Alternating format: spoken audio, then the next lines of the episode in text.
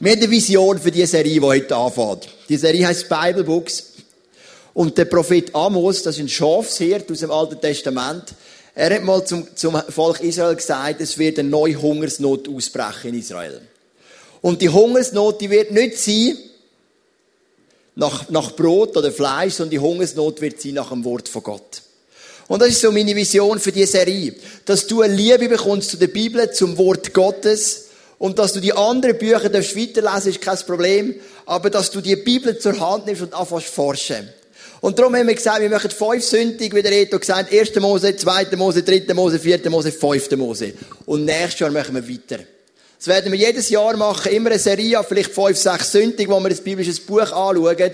Und wenn du die nächsten 13 Jahre treu im ICF Luzern bleibst, dann wirst du die ganze Bibel durchhaben.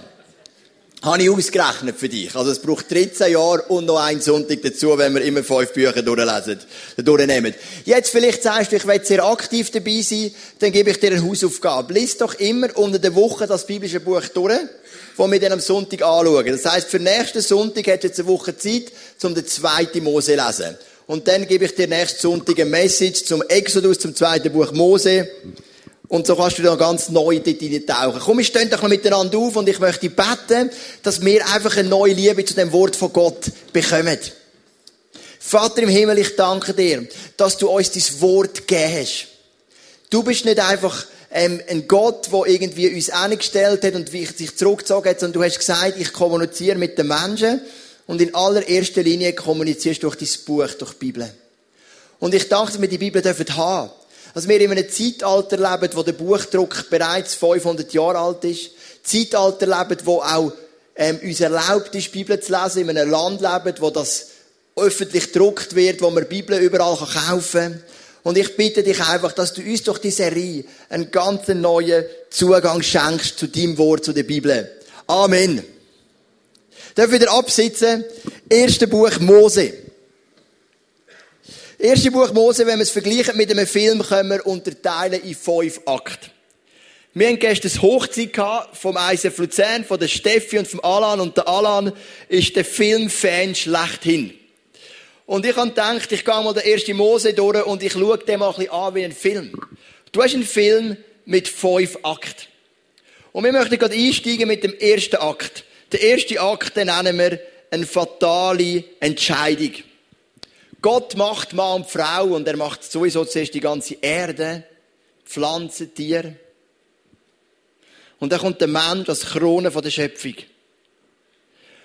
Und Gott stellt auch ein paar Bäume in das Paradies. Und er sagt im 1. Mose 2, Vers 16 und 17, dann schärfte er ihm, also Adam ein, von allen Bäumen im Garten darfst du essen. Nur nicht vom Baum, der dich gut und böse erkennen lässt. Sobald du davon isst, musst du sterben. Gott sagt dem Adam, da ist ein Baum. Wenn du von dem Baum isst, gibt es eine Konsequenz. Du wirst sterben. Im Kapitel 3 kommt Schlange. Und die Schlange fragt Adam, ja, ist das wirklich so, dass du von allen Bäumen darfst essen? Und dann sagt der Adam, nur von dem Baum in der Mitte des Gartens nicht. Gott hat gesagt, esst nicht von seinen Früchten, ja, berührt sie nicht einmal, sonst müsst ihr sterben. Unsinn, sagt Schlange, ihr werdet nicht sterben. Widersprach die Schlange. Werdet's recht. Gott sagt, ihr werdet sterben. Die Schlange sagt, ihr werdet nicht sterben, wenn ihr von dem Baum esset. Adam und Eva haben von dieser Frucht gegessen. Sind sie jetzt gestorben oder nicht? Wer hat jetzt recht? Hat jetzt Gott recht, der gesagt, ihr werdet sterben? Oder hat die Schlange recht, der gesagt, ihr werdet nicht sterben? Ist jetzt so tricky. Weil sie haben weitergelebt. Es heisst, Gott hat Adam und Eva vertrieben aus dem Paradies. Und sie haben weitergelebt. Ihre Lebenszeit ist beschränkt worden. Am Anfang noch ein höher, so bis 969-jährig geteilt ist. Das ist doch noch ein Rechtsleben, oder? Dann wäre jeder von euch noch in der Kleinkinderphase, wo da innen ist. Und später dann ist es nochmal beschränkt worden auf 120 Jahre. Wer hat jetzt recht? Hat jetzt Gott recht, der sagt, ihr werdet nicht sterben? Oder hat die Schlange recht, der sagt, ihr werdet sterben? Die Männer sind nicht gestorben. Also hat die Schlange recht. Gott ist falsch. Gott hat gesagt, ihr werdet sterben, aber sie sind nicht gestorben. Die Schlange hat recht. Komisch. Wie kann jetzt Gott falsch liegen und die Schlange richtig? Natürlich hat Gott auch recht. Das haben eben beide recht. Die Schlange hat recht, wenn man den Tod physikalisch sieht. Adam und Eva sind nicht gestorben. Sie haben weitergelebt. Gott hat recht, wenn man das Leben als einen geistlichen Zustand sieht. Durch die Entscheidung ist etwas ins Leben gekommen. Und die Bibel braucht für das ein altbekanntes und schon fast ein bisschen ähm, überdrüssiges Wort, nämlich Sünde. Die Leute haben ja immer Mühe mit Sünde und ich habe das oft schon erwähnt, die Predigt Sünde heisst nichts anderes als Zielverfehlung. Du hast das Ziel verfehlt in der Beziehung mit Gott. Du hast das Ziel verfehlt in dieser Einheit mit Gott. Das ist Sünde. Und Sünde bringt letztendlich den Tod in dem Sinn, wie es die Bibel meint, nämlich die Trennung vom lebendigen Gott. Darum haben beide recht. Die Schlange hat recht, hat gesagt, ihr werdet nicht sterben. Adam und Eva haben weitergelebt. Aber die Entscheidung war gleich fatal. Weil durch das ist Sünde ins Leben gekommen von Adam und Eva. Nicht nur Sünde, auch Tod, Krankheit, Depression, Verzweiflung, das sind alles Gefühle die Adam und Eva nicht gekannt haben.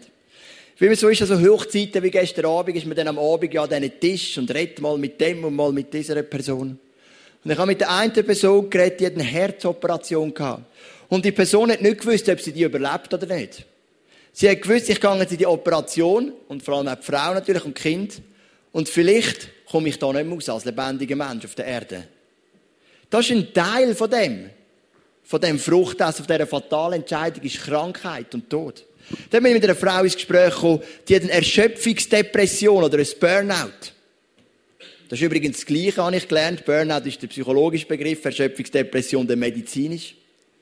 Eine Erschöpfungsdepression, auch das ist nicht gemeint im ursprünglichen Plan von Gott. Das hat es im Paradies nicht gegeben. Das sind alles Folgen von dieser fatalen Entscheidung. Und das ist der Akt 1. Die fatale Entscheidung. Adam und Eva essen von der Frucht und Sünde in Form von einem geistlichen Tod kommt in ihr Leben. Der Akt 2 sind die schlimmen Folgen. Adam und Eva haben zwei Jungs, Kain und Abel. Beide bringen Gottes Opfer. Der Kain ist ein, ein Obstbauer, Äpfel und so weiter. Und der Abel ist ein, ein Viehbauer. Der hat Schaf beispielsweise. Beide bringen Gottes Opfer, logischerweise von dem, was sie haben. Der Abel bringt ein paar Schafe und der Kain bringt ein paar Granatäpfel oder was auch immer. Mir persönlich ist das mit den Schafen näher. Ich habe das Gefühl, da kommt etwas Besseres raus zum Essen.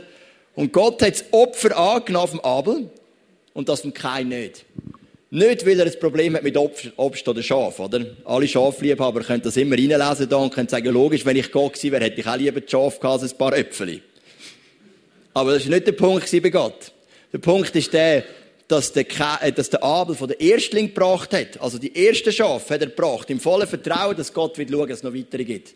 Während der Kain gewartet hat, bis Überfluss gekommen ist und erst den Überfluss dann gebracht hat. Und darum hat Gott das Opfer angenommen vom Abel und das vom Kain nicht. Der Kain ist eifersüchtig geworden. Das ist der zweite Akt, die Folge von dieser fatalen Entscheidung. Und dann steht im 1. Mose 4, Vers 7 und 8. Wenn du Gutes im Sinn hast, kannst du doch jedem offen ins Gesicht sehen. Wenn du jedoch Böses planst, dann lauert die Sünde in dir auf. Sie will dich zu Fall bringen, du aber beherrsche sie. Kein schlug seinem Bruder vor, komm, wir gehen zusammen aufs Feld. Als sie dort ankamen, fiel er über Abel her und schlug ihn tot. Ganz interessant, wenn wir den Vers mal ein bisschen anschauen. Zuerst sagt Gott zum Kain, weil er die Eifersucht sieht, versucht er noch Einfluss zu nehmen. Und sagt, hey, Du musst die Sünde lernen zu beherrschen. Weil die Sünde lauert auf. Und ich weiß nicht, ob du das kennst. Ich denke, du kennst das. Ich habe das gerade die Nacht erlebt. Ich bin am Hochzeit um halb zwei heimgekommen. Und ich habe gewusst, ich sollte schlafen, als ich fit bin.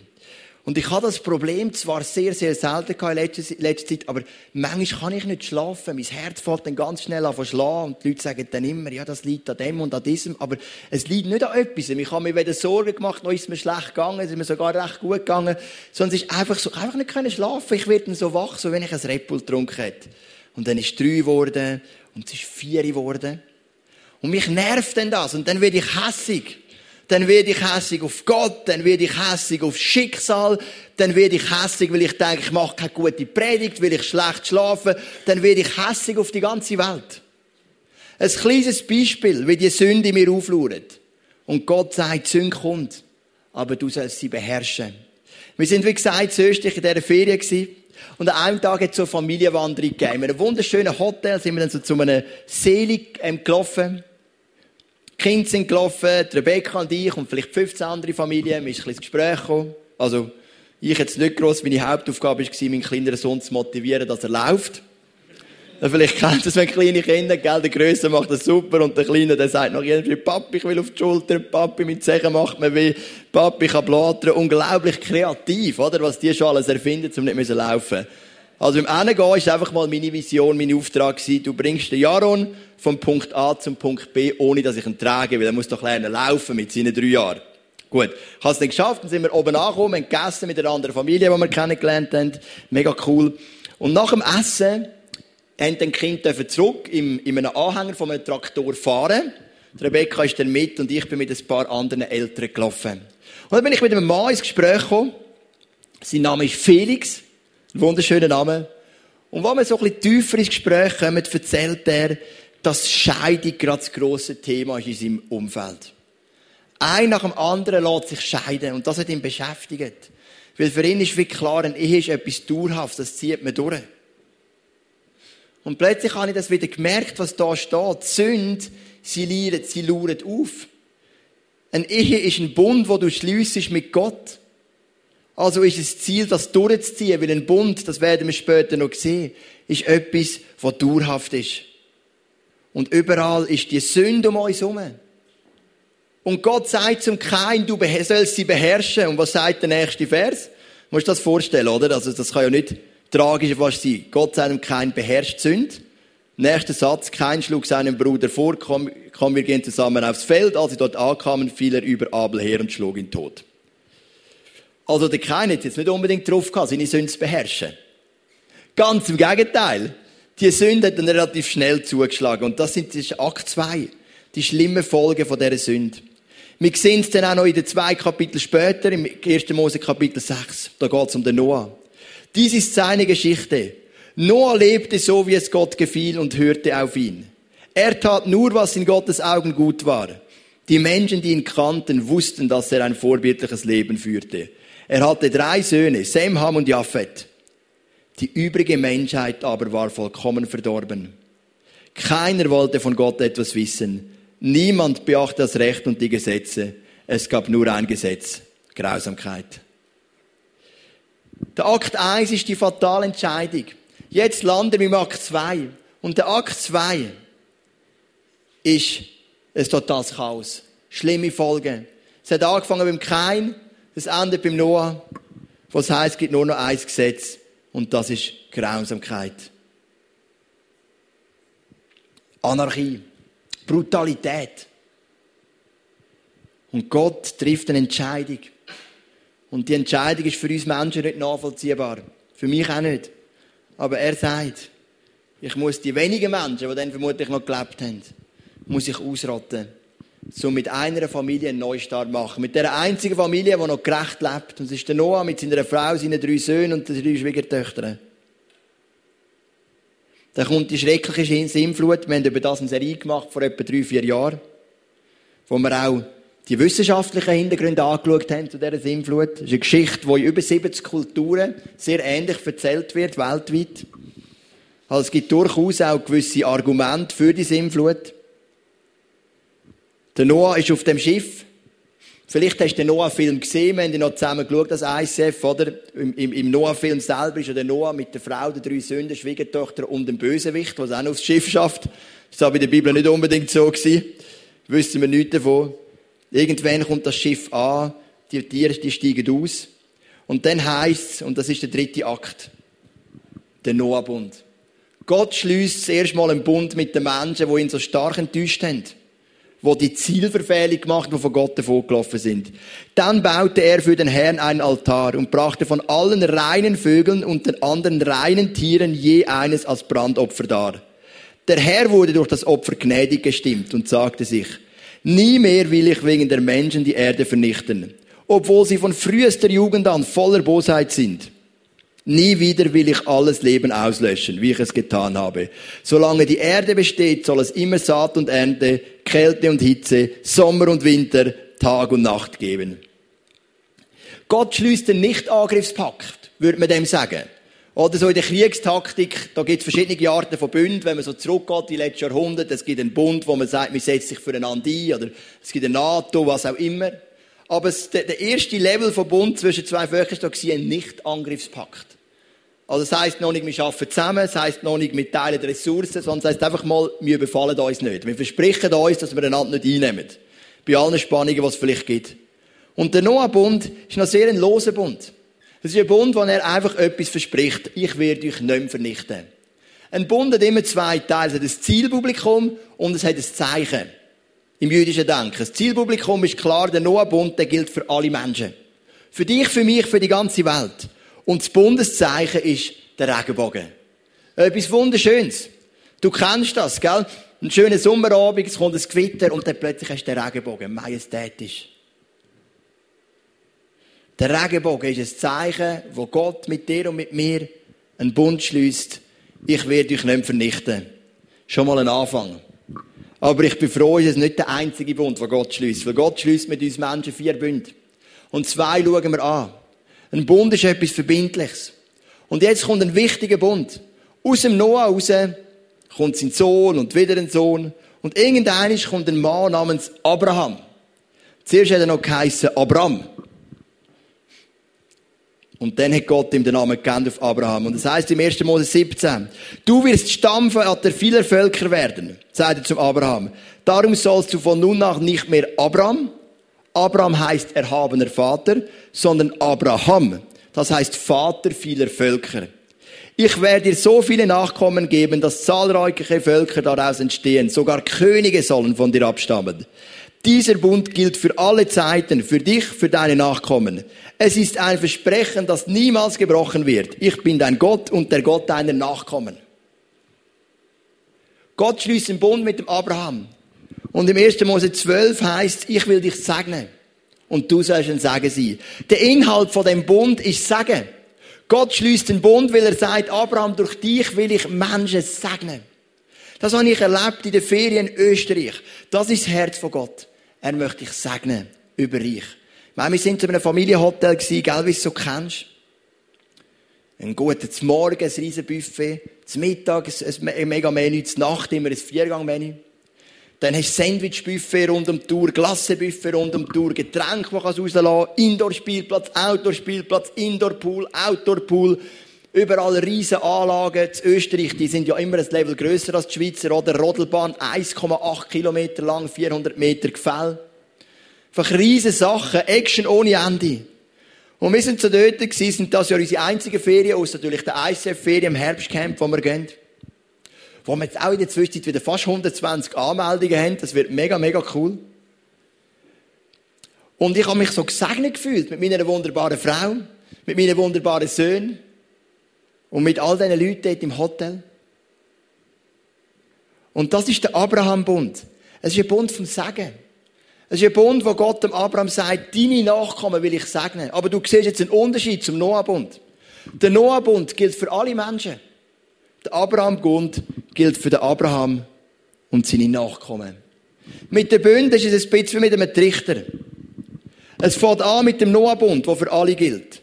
Dann kommt der Abraham-Bund der Abraham mit seinen Nachkommen. Dann kommt der Sinai-Bund, den wir nächsten Sonntag anschauen, der für das Volk Israel gilt. Und am Schluss kommt der Bund, wo Jesus dich aufnimmt in deine Familie. Seine Familie, wo du ein Teil bist von Familie. Also aus dem Grossen wird es immer enger. Am Anfang geht es um die gesamte Menschheit, am Schluss geht es um dich persönlich. Das ist das System von dem Bund. Im Akt 1 ist eine fatale Entscheidung, im Akt 2 die schlimme Folge, im Akt 3 der Noah-Bund und im Akt 4 der Abraham-Bund. Es wird immer enger. Im Neuen Testament heißt es, wir alle sind Nachkommen von Abraham durch den Glauben. Im Alten Testament hat der Bund für den Abraham gegolten, für seinen Sohn, den Isaac, für seine Söhne, für den Josef mit seinen zwölf Söhnen und so ist es weitergegangen. Jetzt, ich habe gesagt, ein Bund hat immer ein Bundeszeichen und ein Zielpublikum. Und ähm, das Bundeszeichen ist ganz, ganz interessant. Es lohnt sich, zum ein bisschen genauer anzuschauen im Abraham. Es hat nämlich ein interessantes Ritual gegeben. Da sagte der Herr zum Abraham, bring mir eine dreijährige Kuh, eine dreijährige Ziege, einen dreijährigen Schafsbock. Warum dreijährig? Keine Ahnung. Eine Turteltaube und eine junge Taube. Es gibt sicher eine Erklärung, aber ich weiß ehrlich gesagt nicht. Schneide sie mitten durch und lege die Hälfte einander gegenüber. Nur die Tauben zerteile nicht. Abraham tat, was der Herr ihm befohlen hatte. Also, was für ein freakiges Ritual, gell? Gehst mir einig. Also, nimmst mal das Geissli und zerteilst. Eine Seite Geiss, andere Seite Geiss. Dreijährig. Vielleicht wegen der Dreieinigkeit, gell? Dreieinigkeit von Kuh, Ziegen und Schafbock, sie. Dann ähm, nimmst du die dreijährige Kuh, linke Seite Kuh, rechte Seite Kuh. Das ist zuerst, oder? Dann kommt das Geissli links und rechts und am Schluss kommt noch der Schafbock links und rechts. Du musst immer zerteilen, in der Mitte zertrennen und leist links und rechts ein. Hast du das Bild, oder? Wunderschön, so wie eine kleine Allee, gell? Halbe Kuh, halbe Geiss und halbes Schäfli. Ja, ich meine, wieso auch nicht? Und am Schluss kommen noch Turteltau, von denen nimmst du zwei, die zerschneidest du nicht. Das ist vielleicht auch ein bisschen, ein bisschen klein langsam. Links eine Taube, rechts eine Taube. Das ist so der Spazierweg vom Abraham am heutigen Tag. Links eine Taube, rechts eine Taube, halbe Schaf, halbe Schaf, halbes Geiste, halbes Geiste, halbe Kuh, halbe Kuh. Das ist ein Ritual. Ich sage dir jetzt warum. Wenn wir einen Bund geschlossen haben, sind die zwei Bundespartner durch die Tiere durchgelaufen. Beide miteinander und haben sich Folgendes gesagt. Wenn du den Bund brichst, dann wird es dir so ergehen wie dieser Kuh, wie dem Geist und wie dem Schaf. Du wirst halbiert. Auf gut Deutsch, du hast den Bund gebrochen, es wird Folgen für dein Leben. Ein brutales Bild eigentlich. Einfach zum daran erinnern, wir nehmen das ernst. Vielleicht denkst du, Joel ist jetzt ein bisschen weit hergeholt, aber ich möchte einen Bibelvers lesen aus dem Jeremia, Kapitel 34. Die führenden Männer von Juda und Jerusalem die Hofbeamten, die Priester und das Volk haben mit mir einen Bund geschlossen. Sie zerlegten ein Kalb in zwei Hälften und schritten zwischen ihnen hindurch. Also so hat man einen Bund bestätigt zu der Zeit. Doch dann haben sie den Bund mit mir gebrochen und sich nicht an ihre Verpflichtungen gehalten. Darum werde ich sie so zurichten wie das Kalb, zwischen dessen Teilen sie hindurchgegangen sind. Also das ist effektiv so gemeint. Du merkst, ein Bund ist etwas Heiliges. Und wenn wir einen Ehebund schliessen, wenn wir einen Bund machen mit Gott, wenn wir im Abendmahl den Bund erneuern mit Gott, dann ist das etwas Ernstes etwas Heiliges, wo Gott institutionalisiert hat mit einem ziemlich eindrücklichen Bild. Aber was passiert jetzt beim Abraham? Vers 9 und 10 haben wir das Bild gehabt. Das halbe Geissli, das halbe Geiss, das halbe Schöfli, das halbe Schöfli, das halbe Kühli, das halbe Kühli. Das jetzt ein bisschen romantisch, gell? aber es hat wahrscheinlich relativ blutig ausgesehen. Jetzt kommt der Vers 12. Beim Sonnenuntergang wurde Abraham müde und fiel in einen tiefen Schlaf. Der Vers habe ich heute Nacht bei mir ausgesprochen, ohne Ende. Aber hat nicht funktioniert. Das ist ein Witz, habe ich nicht gemacht. Wäre vielleicht ein guter Vers für mich, oder? Auf den Schlaf habe ich gewartet heute Nacht, aber der ist einfach nicht gekommen. Bei Sonnenuntergang wurde Abraham müde und fiel in einen tiefen Schlaf. Er hat geschlafen und geschlafen. Und im Vers 17 heißt die Sonne war inzwischen untergegangen und es war dunkel geworden. Da sah Abraham einen rauchenden Ofen und eine Feuerflamme fuhr zwischen den Fleischstücken hindurch. Was sagt uns der Vers? Du hast die Allee, zwei Tauben, zwei Geissen, zwei halbe Geissen, zwei halbe Schafe, zwei halbe Kühe. Eigentlich wäre der Bund so, Gott nimmt Abraham an der Hand und sie laufen beide durch. Und beide versprechen sich, den Bund nicht zu brechen. Und wenn sie den Bund brechen, werden sie symbolisch so enden wie die Kühe, Schafe, Ziegen. Jetzt heisst's, Gott alleine ist durchgegangen in Form von einer Feuerflamme, währenddem der Abraham geschlafen hat. Gott schließt einen Bund, der einseitig ist. Das ist etwas Einmaliges. Der Bund hat keinen Bundespartner. Ein Bund, ein Deal, hat immer zwei Ebenen. Großbritannien ist die Woche zum Schluss gekommen, den Deal mit der EU nicht aufrechtzuerhalten. Darum hat es den Brexit gegeben, oder, wo jetzt alle davor reden. Weil eine Seite gefunden hat, der Bund macht keinen Sinn mehr. Großbritannien ist ein Teil des Bündnis mit der EU. Der Bund zwischen Abraham und Gott ist einseitig bestätigt worden, nur von Gott. Darum hat Gott Abraham in einen tiefen Schlaf hineingelegt, um etwas zu zeigen. Gott sagt, ich allein übernehme die volle Verantwortung für den Bund. Du, Abraham, bist ein Mensch. Du bist gefangen vom Gesetz der Sünde. Das ist Akt 1. Fatale Entscheidung. Akt 2. Schlimme Folgen. Du bist ein Teil von dem. Du wirst nicht fähig sein, den Bund einzuhalten. Du bist ein Mensch mit Stärken und Schwächen. Gefangen in dem Gesetz von dieser gefallenen Schöpfung. Du wirst den Bund nicht einhalten können. Darum ist Gott alleine durch. Und er hat gesagt, der Bund ist einseitig von mir. Und jetzt stell dir vor, für das müssen ein Schaf, ein Ziegel und eine Kuh sterben für das Ritual. Wo Gott gemerkt hat, dass der Mensch den Bund nicht einhalten, ein paar tausend Jahre später, hat Gott gewusst, ich habe den Bund einseitig geschlossen, also muss ich es auch ausbaden. Und er hat seinen Sohn auf die Erde gegeben. Verstehst du das theologisch, was da steht? Und Jesus ist auf die Erde gekommen und hat mit seinem Leben gezahlt. In dem einseitigen Bund. Damit der andere Bündnispartner wieder zurückkommt im Bund mit Gott. Das ist das, was da passiert. Das ist die tiefe Bedeutung vom Abraham-Bund. Er gilt für alle Nachkommen und das Bundeszeichen ist jetzt ein bisschen intimer, ist jetzt nicht mehr Regenbogen, das hat mir jetzt ehrlich gesagt besser gefallen. Jetzt kommt das zweite Bundeszeichen, ist Beschneidung. Und jetzt kommt natürlich die Frage, was ist das für ein Bundeszeichen? Sorry. Also bei allem Respekt, aber es gibt jetzt sinnvollere Bundeszeichen als eine Beschneidung, oder? Erst muss man sagen, beschnitten worden sind nur Buben nach acht Tagen, kein Mädchen. Keine Verstümmelung passiert. In den USA sind 70 Prozent von allen Buben beispielsweise beschnitten. Also, habe ich gegoogelt auf jeden Fall, steht dort. Warum? Beschneidung.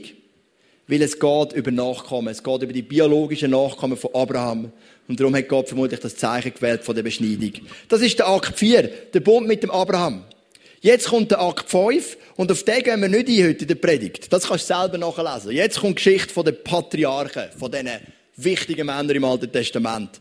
Männer mit Stärken und Schwächen, mit schönen Geschichten und mit weniger schönen Geschichten. Mit Sieg und Niederlagen, mit Versagen und Sachen, die sie super gemacht haben. Das ist die Geschichte von Abraham, das ist die Geschichte von Isaac, das ist die Geschichte von Jakob, das ist die Geschichte von Josef.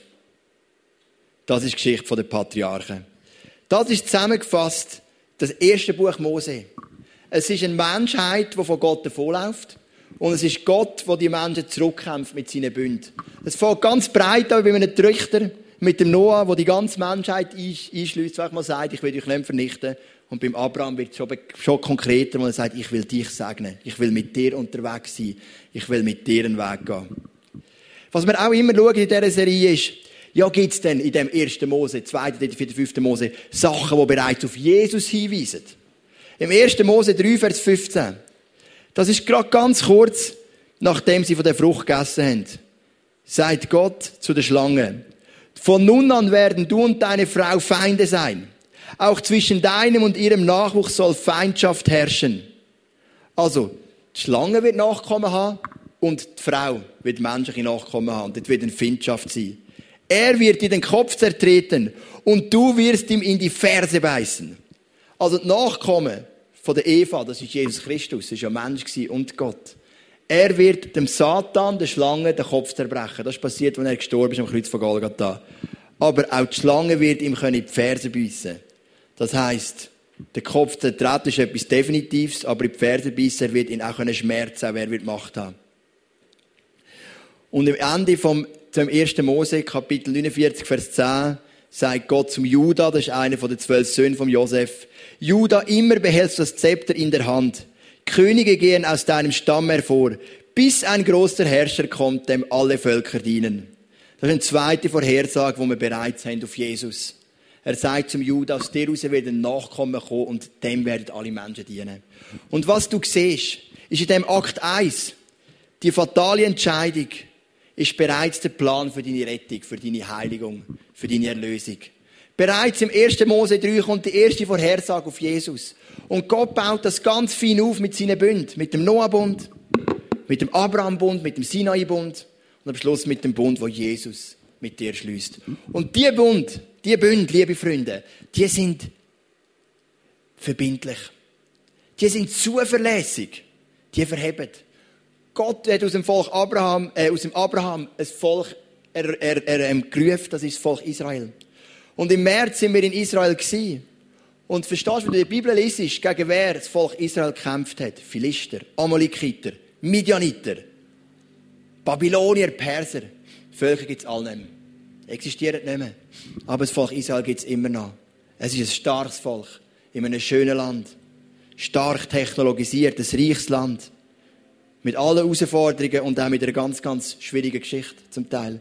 Aber Gott hat das Land durchgetragen, weil Gott haltet seinen Bund. Und wenn Gott einen Bund mit dir schließt, der neue Bund, wo heißt, du wirst sogar ein Teil seiner Familie. Es wird ganz eng. Am Anfang ist es die ganze Welt, jetzt bist es du, wo ein Teil bist von der Familie mit Gott. Mit Jesus, mit, mit, mit dem Vater, als der Vater, als Jesus, mit Jesus als dein grosser Brüder, als dein Retter. Der Bund, der hebt. Und der erste Mose ist die Geschichte von der Bund, die Gott schließt mit den Menschen. Bund, die verheben. Bund, wo Gott einseitig schließt, ohne den Bündnispartner. Wo er sagt, ich übernehme die volle Verantwortung für den Bund. Und wenn es, und wenn es Menschen verbockt, dann zahle ich dafür den Preis in Form von meinem Sohn, der auf die Erde kommt. Ein einseitiger Bund. Das ist die Liebe von dem Gott im Himmel, wo in dem ersten Mose ganz tief verankert ist. Der tiefe Bund von Gott mit den Menschen. Und vielleicht bist du heute Morgen da und du hast das Gefühl, ich spüre gerade nicht so viel von dem liebenden Gott. Ich spüre mehr einen Gott, der mir im Moment noch Schwierigkeiten macht. Alles geht Bach ab in meinem Leben, ich verstehe vieles nicht. Wenn man die Geschichte liest von diesen Patriarchen, die haben auch vieles nicht verstanden. Wir haben schon eine Serie gemacht über Josef, von der alles hat müssen durchmachen ohne Ende. Ich in meinem Leben in der letzten Zeit habe Gott auch nicht immer verstanden. Aber ich habe ein paar schwierige Sachen müssen durchmachen. Mit meiner Familie zusammen. Gerade auch mit unserem Sohn, der gestorben ist. Aber Gott hat einen Plan. Gott steht zu seinem Bund. Und das ist die gute Nachricht vom heutigen Morgen, von dem ersten Buch Mose. Gott hat einen Plan, Gott steht zu seinem Bund. Und du bist ein Teil von seinem Bund. Nicht, weil du gut bist. Der Noah war gerecht aus eigener Kraft. Aber beim Abraham hat Gott gesagt, ich schließe den Bund einseitig, weil ich weiß, wie schwach wir Menschen sind. Aber selbst wenn du als Mensch dich von Gott löst, ich bin da und fange dich wieder auf. Das ist das erste Buch Mose. Ich möchte noch beten, dass du die Kraft von dem Bund, von Gott mit dir geschlossen hast, ganz neu darfst erleben in der nächsten Woche. Vater im Himmel, ich finde es einfach faszinierend, wie die Menschen dir den Rücken kehren und wie du sie zurückfeitest. Der Noah-Bund, der Abraham-Bund, der Sinai-Bund, den wir nächsten Sonntag anschauen, und dann der Bund, wo wir ein Teil werden von deiner Familie im Neuen Testament. Danke, dass du ein zuverlässiger Bundespartner bist. Wir haben vielleicht in unserem Leben schon Erfahrung gemacht mit Menschen, die nicht so zuverlässig sind. Vielleicht haben wir sogar müssen erleben, wenn Ehe, der engste, intimste Bund, den wir unter Menschen haben, zerbrochen ist. Weil wir Menschen Menschen sind. Weil wir Menschen nicht immer zuverlässig sind. Wir haben sehr wohl unsere Stärken, aber eben auch Haufen Schwäche und auch Haufen Sünde, die uns beherrschen in unserem Leben. Aber du, Gott, bist verbindlich. Du, Gott, verhebst. Du, Gott, bist ein guter Gott. Du, Gott, bist ein liebender Gott. Du, Gott, bist ein Bündnispartner, wo wir uns voll darauf verlassen können. Und das ist die Aussage vom 1. Mose, vom, vom Buch Genesis, wo die erste Geschichte der Menschheit zeigt. Danke, dass wir Kraft von dem Bund in dieser Woche ganz neu erleben dürfen. Und dass gerade Leute, die heute Morgen da sind und ein bisschen das Vertrauen in dich verloren haben, dass der verbindliche, zuverlässige, treu liebende, fürsorgliche Bündnispartner, dass wir das Bild mitnehmen wie du mit dieser Feuerflamme zwischen dieser halben Kuh, dieser halben Geist und dem halben Schäfli durchrasest, als Zeichen, wo der Abraham liegt im Schlaf. Ich ganz allein garantiere für den Bund. Es braucht kein Mensch, der seinen Teil einhaltet, sondern ich garantiere für den Bund, weil du bist ein großer Gott. Und ich danke dir von ganzem Herzen, dass wir dich haben und mit dir unterwegs sein Amen.